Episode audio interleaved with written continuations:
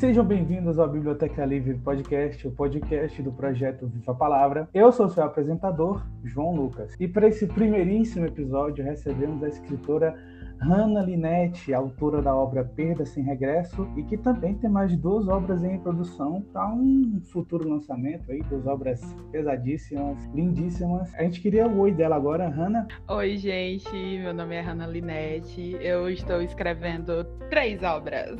Aqui tá indo para a Amazon e futuramente se tornando em físico ainda uma Isabelle. Estou muito emocionada com ela. Muito bom. Muito bom. tá quase assim terminando, tá no finalzinho assim. Faltam poucos capítulos para dar um up nela. Eu acho que em janeiro dá certo. É, a gente queria começar essa conversa, né, esse bate-papo, falando um pouco sobre a tua trajetória, né, quando tu, se viu é, dentro desse mundo literário, né, da leitura, quando tu se viu, né, tu se encontrou nesse mundo. Cara, é, foi quando eu tinha simplesmente 12 anos. 12 anos, bem nova. Foi, foi muito nova. Eu tinha uma. Porque assim, eu estudava no SESC, né? E no, e no SESC ele tinha uma biblioteca linda, a cor mais linda, assim. Tinham vários livros. E eu até me lembro o primeiro livro que eu aluguei lá, que eu sou apaixonada até hoje, que era o Nascido à Meia-Noite, da CC Hunter. Fez muito sucesso em 2012 2013 e afins. E eu acabei começando, assim, eu já, eu já lia, né? Uhum. Já lia um pouco, algumas coisas. Um dos livros que eu li foi Romeu e Julieta, a versão infantil. Eu, eu gosto muito de clássicos, tanto que a, a, minha, a minha, meus livros aqui que eu tenho guardados aqui são só clássicos, a maioria. É quando, você, quando a gente começa, né? São os que tomam, ganham o nosso coração quando a gente está ali começando. Eu também comecei lendo os clássicos, assim, maravilhoso. Pois é, mas assim, tudo bem não gostar de clássicos também, tá, gente? Sim, Aí, tipo, eu comecei a ler e a C.C. Hunter foi uma das escritoras assim que eu amei. Eu li todos os livros dela. Eu li os spin-offs e tudo mais. E a, a, tinha uma menina lá que se chamava Mayara. E acabou que foi muito bom, assim, para mim, sabe? Porque ela começou a me incentivar. Eu comecei a escrever um livro por causa dela. Eu, ela me incentivou e aos 12 eu comecei a escrever. Isso é tão importante, né, quando a gente tem uma pessoa ali que pode motivar a gente, né, que tá ali é, incentivando a leitura desde cedo, né, brotando aquela, aquela sementinha ali na gente da leitura. Cara, com certeza. E ela me ajudou de uma forma que vocês não têm ideia. Que de, fato, assim, ela deu coisa de ir pra ir, sabe? Vai que dá certo. E eu, come, eu escrevi, né? Parei ao eu parei aos 14 por causa de algumas complicações relacionadas à minha autoestima e voltei com tudo de novo. Aí eu parei porque tinha muita gente dizendo que não ia dar certo e tudo mais, que a escritora não dava dinheiro, aquelas coisas de sempre, né? Dentro desse mundo é, das referências, né? E, e, que tu citou agora a, a bibliotecária Maiara, né, lá do Sesc, junto com ela nessas, nessa motivação, né, que foi te dando ao longo da vida. Quem te motivou mais assim a seguir nessa trilha literária? Cara, assim, o meu avô, ele me deu uma máquina de escrever. Foi maravilhoso, assim, ele me deu e tal, ele, ele gostou muito de saber que a, a, a neta dele gostava, né, de coisas e tal, e ele me ajudou muito. Aí também chegou o meu editor, o Matheus, e ele começou a me ajudar muito. Me ajudar, me ajudar. Alguns amigos também, assim, eu comecei a perceber que não era tipo, não, não ia ser todo mundo que ia me apoiar. No começo foi meu avô e ele, e aos poucos por causa do, do Instagram e por causa do Edpad, eu conheci tanta gente Lucas, que, meu Deus, tu não, tu não, tu não tá entendendo como foi. Porque. É uma, uma gama, né? De gente. Sim, aí começou, aí tipo, começou a aparecer muitas pessoas. A Helena, a, o Henrique, que com certeza vão escutar isso. E muita gente começou a surgir, sabe? Então, tipo, de começo mesmo, quem começou a me apoiar foi, foram eles dois, só que por causa deles dois eu conheci muita gente que ah, o Rodrigo também, o meu, o meu professor, meu antigo professor, começou também a me apoiar. Então, eu tive poucos professores que me apoiavam, mas eles, assim, estão guardados no meu coração. Então, São tipo... pouco, mas foram os mais importantes, né, para esse pontapé inicial. Claro, claro, for, foram ótimos eles. Então, foi, foi, foi poucas pessoas no começo. Ultimamente eu tenho um, um grupo, assim, ele não é tão grande, como, sei lá, alguns escritores e tal, mas eles são muito importantes para mim. Eles não fazem ideia, assim, que o quanto, o quanto me ajudam como escritora e me apoiam, entendem os meus bloqueios, entendem tudo. É maravilhoso. De certa forma também até inspiram, né? Essa, essa galera em volta da gente, inspira a gente para a gente também poder produzir coisas boas, né? Com Muito certeza. Bom. Nossa, ele tem pessoas de diferentes personalidades, né? Diferentes etnias, diferentes culturas e muitos deles me ensinaram muitas coisas. Cada um me ensinou de, de alguma forma como, como ver o mundo, sabe? Então, hum. tu não entende assim, eu não sei, mas é, é maravilhoso. Muita gratidão, né? Muita gratidão. É muita gratidão, não sei como te, te descrever não o que, é que eu sinto por, por todos eles, assim. Dentro desse, desse mundo, né, tem, encontrou alguma dificuldade, assim, diante da primeira produção, né? Do e o primeiro lançamento assim da tua obra naquela na montagem né e tudo mais que a gente, a gente sabe que envolve assim né todo um trabalho além de escrever a própria obra em si? Sim eu tive muito problema porque 2019 ele não foi um ano bom né? 2019 eu tive eu tava tendo muitos problemas em relação a, a me encontrar porque eu tinha saído da eu tinha saído né do colégio em 2018 no comecinho de 2019 e não entendia o que, que eu queria ser, porque muita, muitas pessoas disseram que ah, você tem que ser psicóloga. É, cada um fica jogando você para um canto, né? Você fica. É, ele, as pessoas ficam falando tantas coisas com você que você acaba ficando meio perdido. Elas querem que você se encontre, mas elas causam um efeito contrário. Sim, elas querem que você se encontre o que, o que elas acham de você e não o que você Sim. mesma acha de você. Então, tipo, muita gente disse que ah, você não vai conseguir ser escritora, esse negócio não dá certo, transforma em hobby, ser psicólogo é a tua cara. Então, muita gente começou a dizer.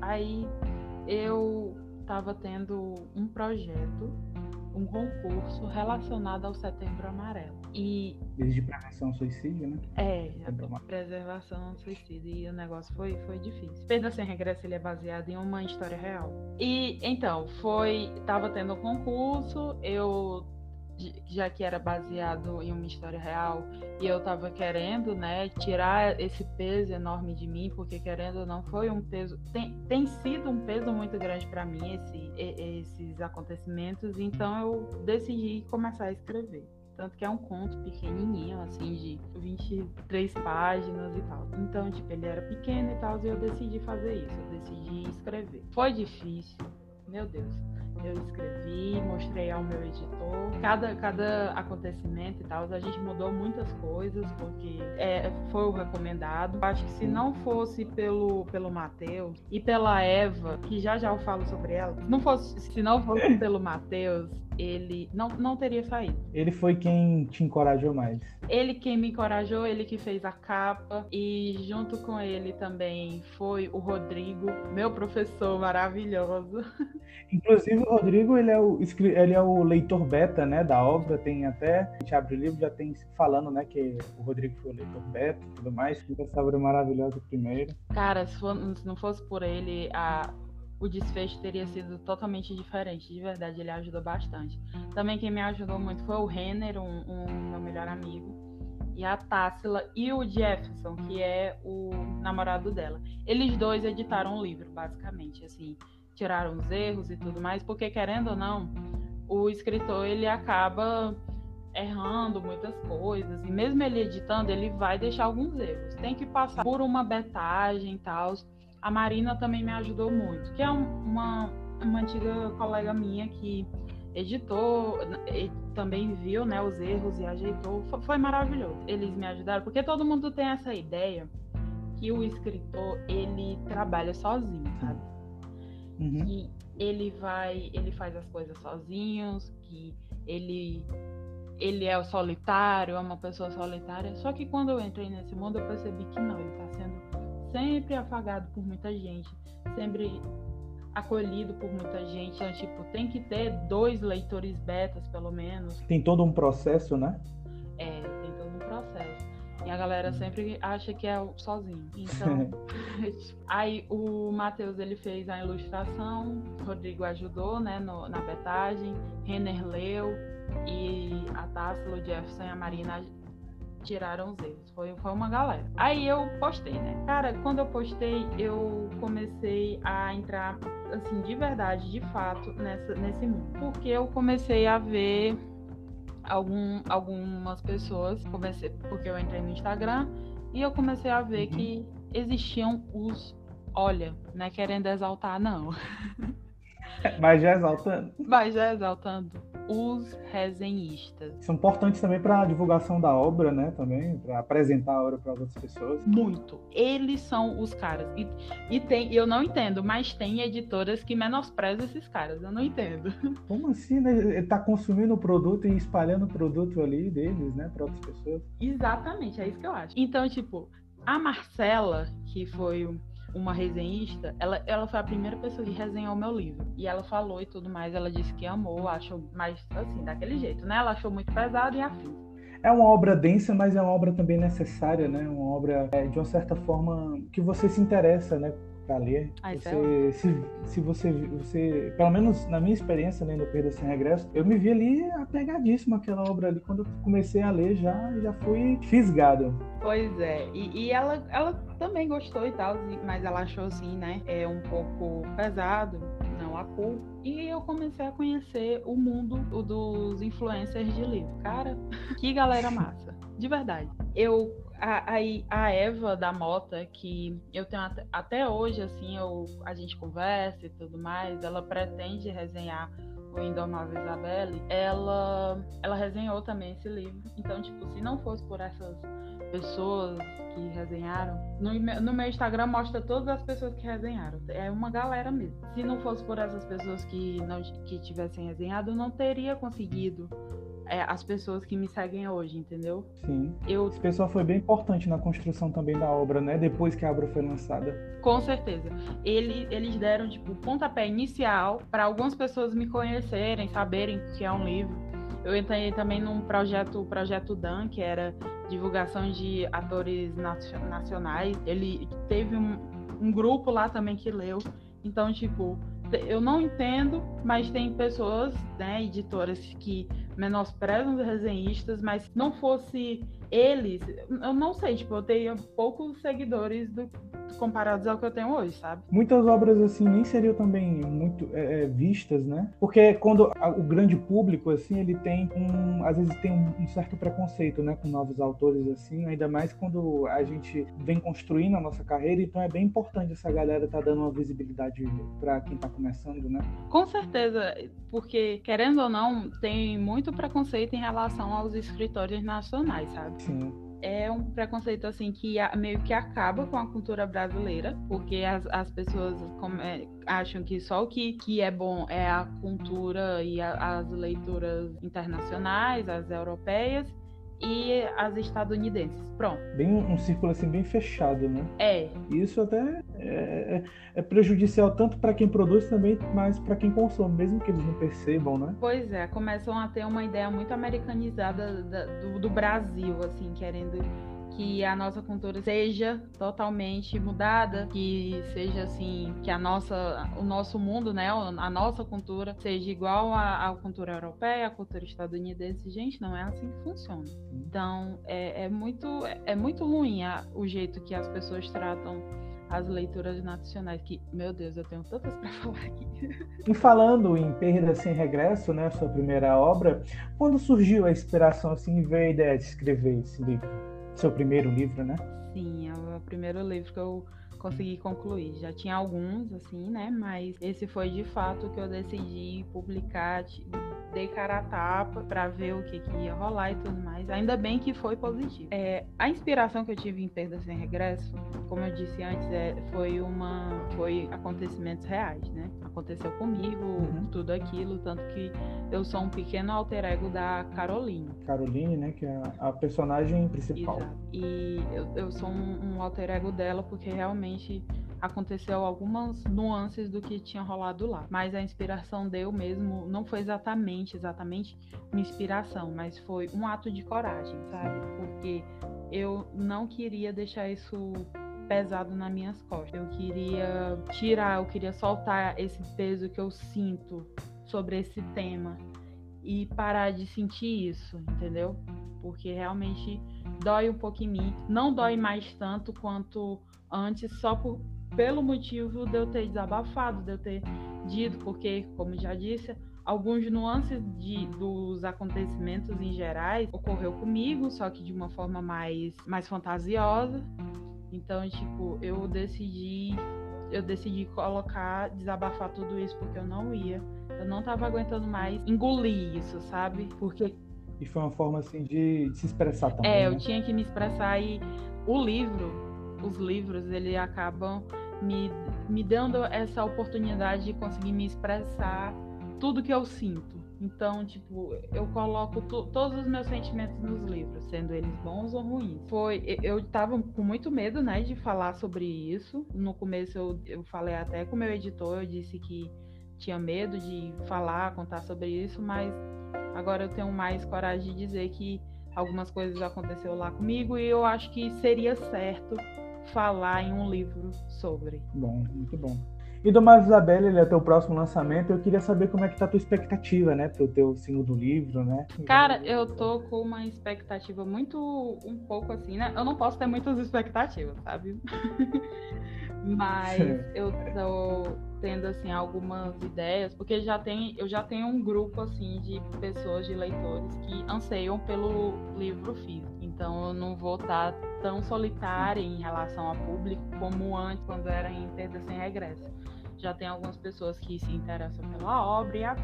Mas está sendo muito desafiador escrever Indomável Isabelle, porque até, até agora é um dos livros que mais tem ação. E eu vi ali que, por alguns comentários, que é, o pessoal fala que o personagem principal é muito empoderada. Sim, né? a, a Isabelle, ela é uma das personagens mais queridas, assim, da obra em si e das demais, porque ela é um. Eu vou soltar uma aqui que a Isabelle ela aparece em mais outros livros. Só isso que eu posso dizer até agora. Sim. E eu acho que eu percebi também em um livro, mas eu só isso, né? Pois não é, falar mais não. Isso, Deixa o pessoal ler o livro. Então, ela tem, ela é uma personagem muito debochada, muito segura de si. Eu me basei totalmente em Diógenes de Sino para escrever ela. Assim, sem, sem muito apego material, muito, muito assim. Algumas pessoas, né, chamam ela de desleixada e tal, mas ela é um ser humano livre, tanto que a personalidade dela com a Dandara no começo não dava certo, porque elas têm pensamentos diferentes, sabe? A Dandara é, é eu uhum. baseei a Dandara muito em Platão, mas ela é uma personagem assim muito pessimista e ela tem muitos, muitas crises artísticas. Não sei de quem ela puxou isso, né? então, tipo, é, tá sendo um desafio, mas muita gente tem gostado desse desafio, tem seguido a Ida lendo ele mesmo vendo que está sendo um pouco difícil, porque no final a, já deu as, apresentações dos últimos personagens que tinham que vir e tô dando assim Sim. um foco um pouco neles. As personagens continuam, mas tem muita coisa ainda, um pouco de coisas ainda para se fechar, então tá sendo uma, sabe, uma luta assim para finalizar. Faltam simplesmente quatro capítulos. Mas vai dar certo, viu? Será que em 2021 a gente já tem Domável Isabel por aí? Eu, eu... Temos? Olha aí. Tenho certeza que sim, porque o final realmente já está preparado, já está tudo feito, só falta realmente eu sentir, né, em mim que co co consegui escrever o que eu quero. Preparadíssimos então para Indomável Isabel quando chegar. E chegamos ao final do, do, nosso primeiro episódio aqui do podcast, né, do Biblioteca Livre Podcast. E como o final do episódio também a gente vai começar a pedir indicações de livros, né? Então, Hanna, é, eu queria que tu indicasse um livro para a galera que está escutando esse podcast e também o porquê Meu da indicação. Deus, a né? melhor parte. Eu... vou, vou, Brilha. Já brilhou o podcast inteiro, vai brilhar mais agora. Gente, eu vou recomendar três, tá bom? Ele pediu um, mas eu vou recomendar três, eu não me aguento. Ai, Primeiro obrigada. episódio é Vitor Martins. Ele é um escritor brasileiro, LGBT, e ele é gordo. Mas eu vou explicar o porquê eu disse isso. Ele escreveu um livro. Ele escreveu, acho que em torno de dois a três. Mas eu, o primeiro livro que eu li dele foi 15 dias. E, gente, é a coisa mais fofa do mundo. Nesse livro aborda um casal, um casal gay que está em fase de reconhecer e tudo mais, se conhecer. Eles são amigos de infância, mas que se separaram. E nesse livro, ele fala muito sobre a gordofobia e os problemas de autoestima do Felipe, que é o personagem principal. E, gente, eu recomendo muito para quem tem esse problema de autoestima em relação a ser gordo, porque querendo ou não, a gente mora, a gente vive em uma sociedade gordofóbica. E esse livro ele aquece nosso coração, gente, de verdade. Eu, eu sou apaixonada por esse livro. É perfeito, cara. Gostei bastante. Aí eu recomendo outro também da eu acho que eu, eu acho que eu vou errar o nome dela, mas é porque é eu, o nome dela é Rayane Leão, mas é porque é com R e Y. Ela escreveu Tudo Nela Brilha e Queima. E ela também é um. É perfeita. É um compilado de poemas e textos maravilhosos. Ela é uma mulher negra e ela é brasileira. E, cara, eu fiquei apaixonada por esse livro. De verdade. Eu não gosto muito de poemas. Quem me conhece sabe que eu só gosto de dois poetas, que é o Dante Alighieri, que foi o escritor de Inferno. Ah, não, três. O Henrisco, que é o, o amor da minha vida, e a, a Juliana da Rosa. Agora eu tenho quatro, que é a Rayane Leão, eu amei ela, gente, de verdade. O terceiro e último, eu prometo. tudo bem, tudo obrigada, bem. A gente abre essa sessão. É né? a Ana Vieira, Ana. 21, que ela é uma escritora do Wattpad. Mas, gente, que livros, de verdade. Ela tem em torno de cinco a acho que oito livros por aí. E eu sou apaixonada. Todos eles são LGBTs, tá? Muito perfeito. Olha, muito legal. E os livros delas falam, cada um fala sobre uma coisa. Ela já abordou livros relacionados a BDSM, livros relacionados a toque, a gordofobia também tem um livro chamado Bir, que é um casal é, nada convencional entre um rapaz gordinho e um rapaz negro, é, um gay afeminado, é a coisa mais linda. Tá, todos estão no Wattpad, mas é, não vão achando que é uma escrita ruim, porque tem muita gente que acha isso quando a gente fala que é do Wattpad. E, gente, tem muita representatividade cada livro dele, dela, quer dizer, e deles também, que, que estão aqui. Tem muita representatividade, falei muito sobre isso esses últimos dias e, e venho a, a dizer de novo. Esses livros são a coisa mais preciosa para mim, principalmente os livros da Ana Vieira, que eu tenho lido desde o ano passado. E é isso, gente, eu vou recomendar, porque essa galera, esses escritores nacionais merecem todo o amor do mundo, todo o reconhecimento, porque eu, eu os amo. E com essas três indicações maravilhosas, a gente chega ao fim do nosso podcast, do nosso primeiro podcast aqui, nosso primeiro episódio, né? Queria agradecer muito a Hanna pelo tempo dela muito, muito, muito mesmo. Amor, muito eu... obrigado, Manu. Muito obrigado pela tua obra. Pela Meu amor, eu que agradeço, de fato. Obrigada por se lembrar de mim, viu? Sempre. E quando você, quando tu lançar ainda uma vez Isabela, eu queria que também você viesse aqui falar sobre essa obra pra gente Perfeito, um mais, eu, eu participo. eu venho. Pois é isso, gente. Pois é isso, pois é isso. Então até a próxima sexta-feira e a gente fica por aqui. Tchau.